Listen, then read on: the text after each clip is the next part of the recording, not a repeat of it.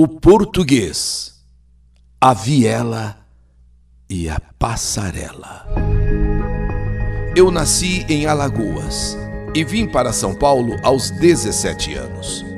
Tenho muitas histórias para contar, mas nesta minha carta vou contar sobre minha paixão pelo português de nome Ricardo.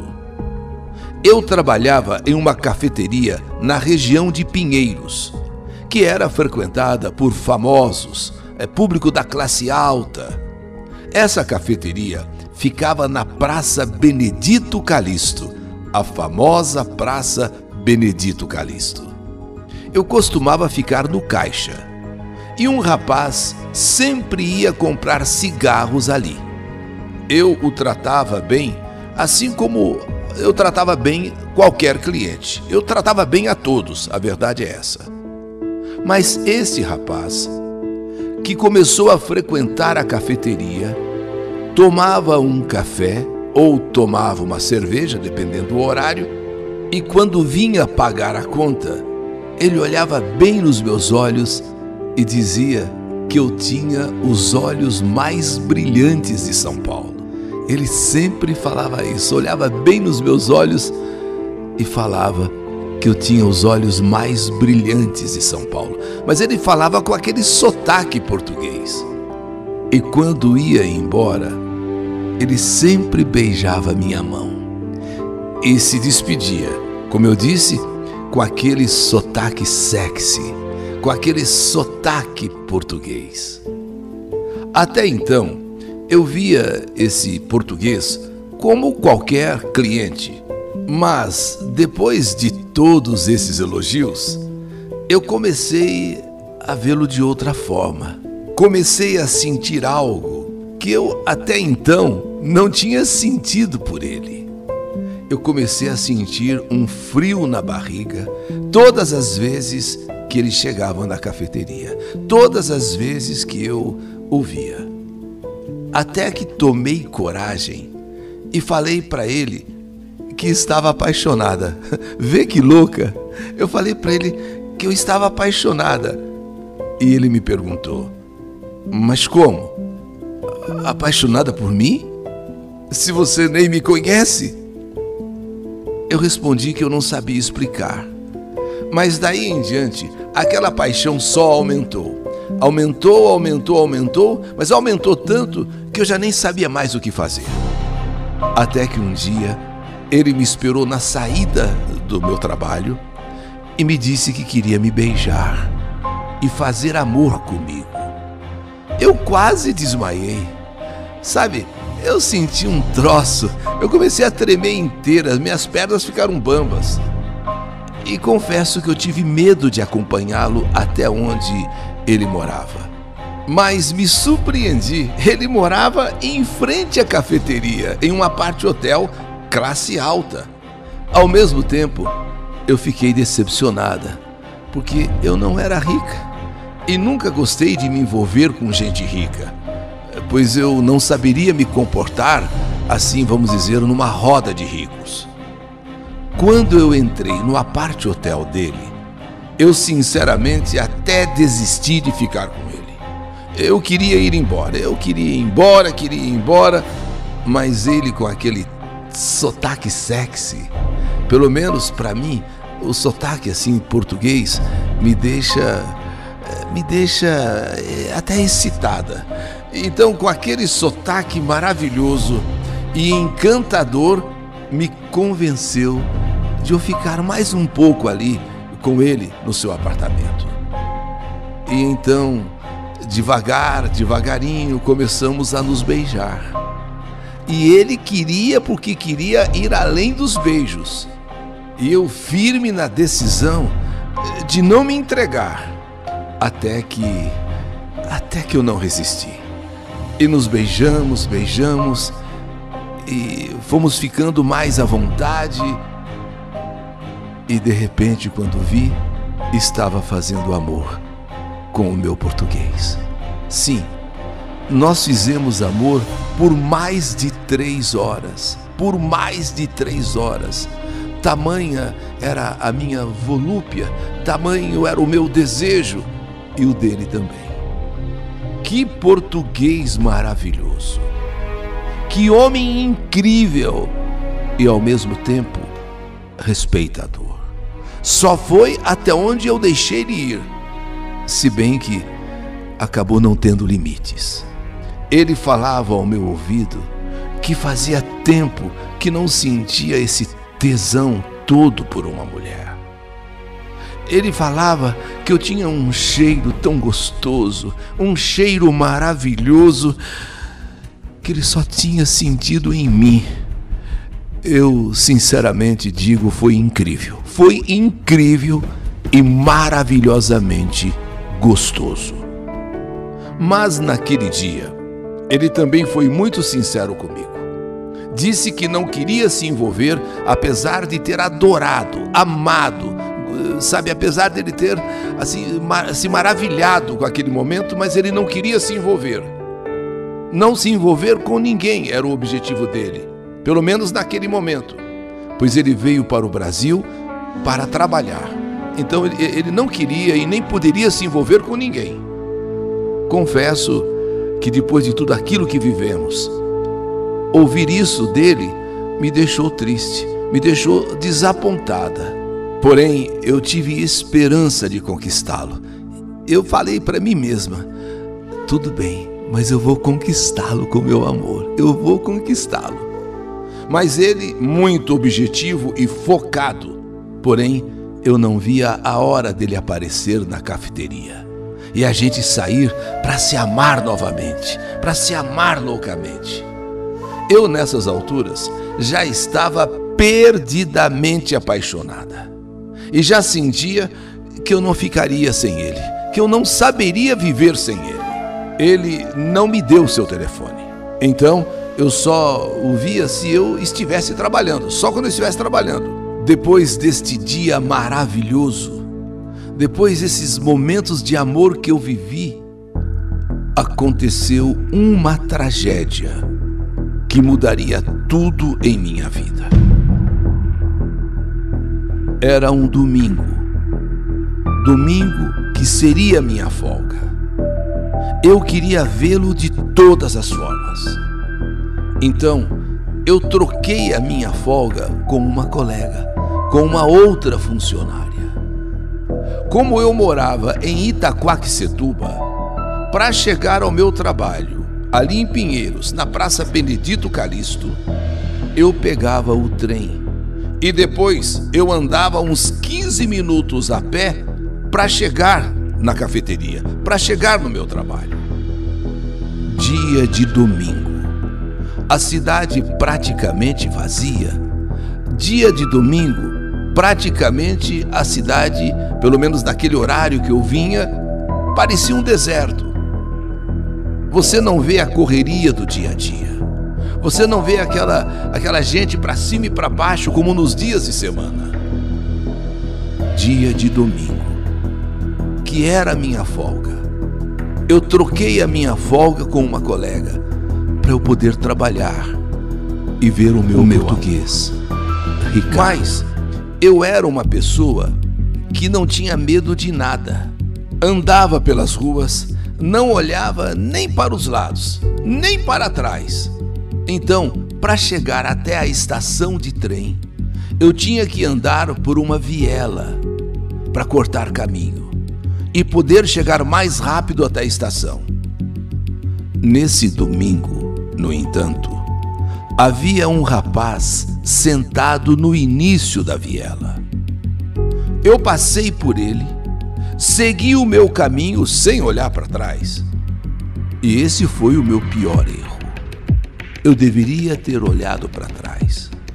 Aquele rapaz que estava no comecinho da viela, a princípio me pareceu suspeito, mas eu não dei atenção, eu segui o meu caminho, olhando para frente, sabe, firme, Aliás, na minha cabeça não cabia nenhum pensamento, nenhuma preocupação.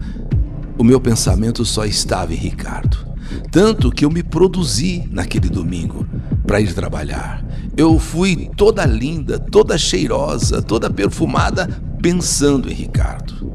Inclusive, eu estava com um salto Anabela, aquelas sandálias bem confortável, uma calça cinza, uma blusinha preta e ali, andando distraída, toda feliz, com o meu pensamento de chegar logo na estação, de pegar o trem, descer lá na estação de trem em São Paulo, ir para a Praça Benedito Calixto, encontrar Ricardo, que ele ia todo dia lá na cafeteria. Quer dizer, eu com aquela calça cinza, uma blusinha preta, né, com aquela sandália confortável, eh, salto Anabela, andando distraída, toda feliz, só pensando em Ricardo, só pensando no momento em que eu ia chegar na cafeteria, no momento em que ele ia chegar lá na cafeteria, e eu então ficar deslumbrada por ele mais uma vez. Eu, distraída nos meus pensamentos em Ricardo, nem percebi que eu estava sendo seguida por aquele rapaz que estava lá,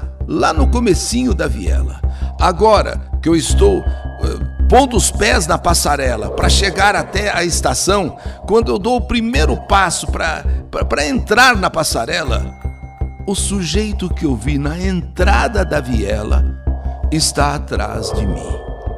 E de repente ele diz: É um assalto, é um assalto, eu estou armado, é um assalto. E me pedindo que eu passasse tudo. Mas eu não tinha nada, eu só tinha o bilhete de trem. Quero tudo, quero tudo. É um assalto, é um assalto. Eu tô armado, eu armado. Você, você tem que me dar tudo aí, senão eu, senão eu vou meter bala, senão eu vou te matar. Mas eu não tenho nada. Eu só tenho o bilhete do trem. Foi então que ele me pediu para ajudá-lo a atravessar a passarela, porque ele era um foragido e tinha alguém atrás dele, e que se eu não o ajudasse, ele ia atirar não só em mim, como em todo mundo que ele visse pela frente.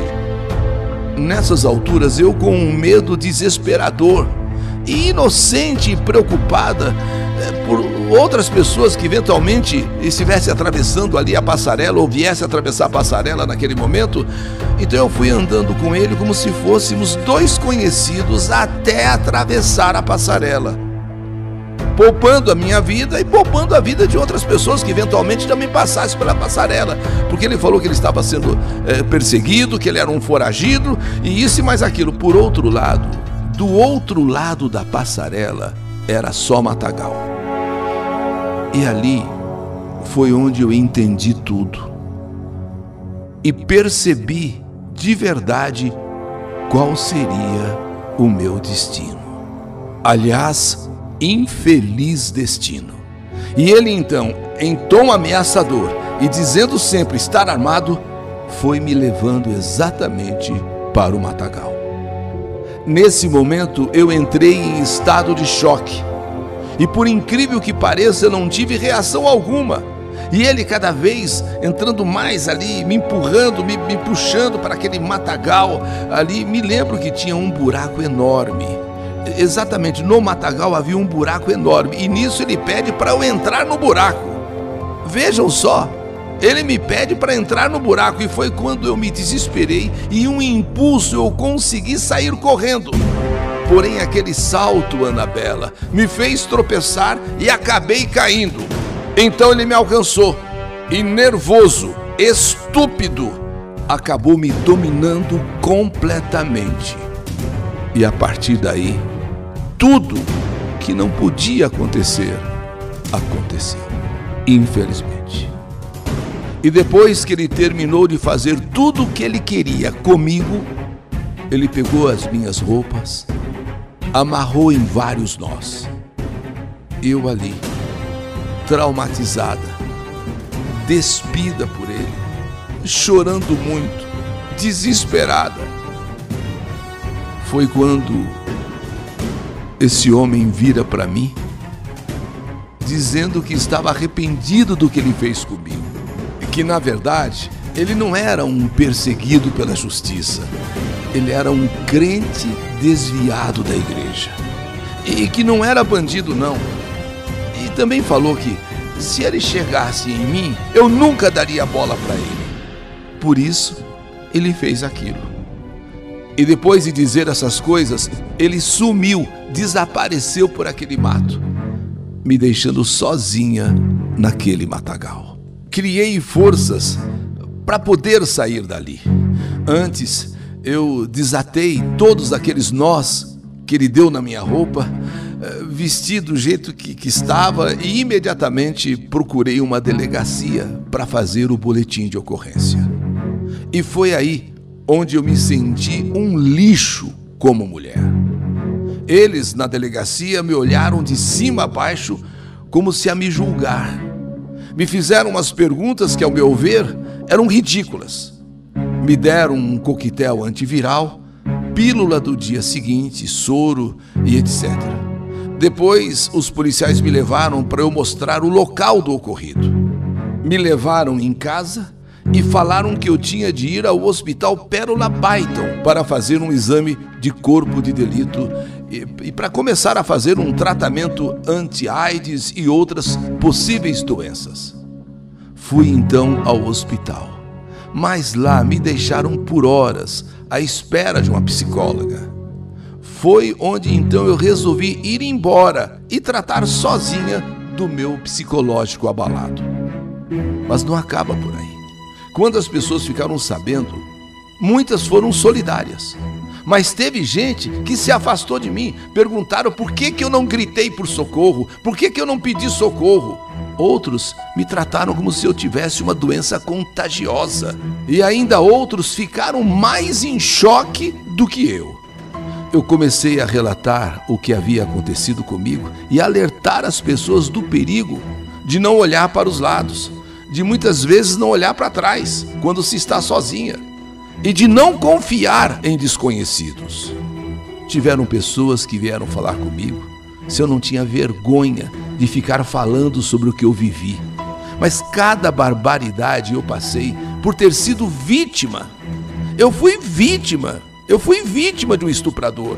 E eu tive que passar por, olha, uma série de problemas, uma série de humilhações. Por fim, voltei a trabalhar. Precisei encarar a realidade e os traumas, pois eu dependia do meu trabalho para sobreviver. Depois disso, Ricardo apareceu, me convidou para ir ao seu apartamento. E lá eu contei tudo o que havia acontecido comigo e disse a ele que eu não estava em condições de seguir naquela louca paixão que eu sentia por ele, pois aquela louca paixão tinha me custado caro porque o trauma do estupro não saía da minha cabeça. E isso me deixava com medo de tudo e de todos. Conversamos, ele me entendeu. E nesse dia não fizemos amor, não fizemos nada. Só conversamos mesmo. Uma semana depois, ele foi para Portugal rever a família e perdemos o contato. Depois de cinco anos do acontecimento, consegui encontrá-lo na internet. Nessas alturas ele já estava casado e morando no Brasil. E então eu fiquei feliz por ele. Mas como é o destino? Naquele dia que eu troquei a escala de serviço com a minha amiga só para poder ver Ricardo. Daí aconteceu tudo aquilo comigo. Não vi Ricardo naquele dia. Fiquei traumatizada. E quando eu vi Ricardo, eu nem quis fazer amor com ele, pois estava muito recente na minha cabeça tudo o que eu havia passado naquele matagal. Ricardo foi para Portugal, perdemos o contato, ele se casou. Pensei muito ainda em Ricardo, mas acho que não era para sermos um do outro. Nesta carta que escrevo, para que o Eli Correia possa narrar a minha história, Quero desejar a você, Ricardo, toda a felicidade do mundo e dizer que, apesar de tudo, eu não te esqueci. Eu não te esqueço. E todas as vezes que ouço um sotaque português, me sinto transportada para aquele nosso tempo, Ricardo. Essa é a minha história história que a vida escreveu. Meu nome é Adriana, aqui de Itaquaquecetuba. Ricardo, que saudade de você! O português, a viela e a passarela. História do canal YouTube Eli Correia Oficial.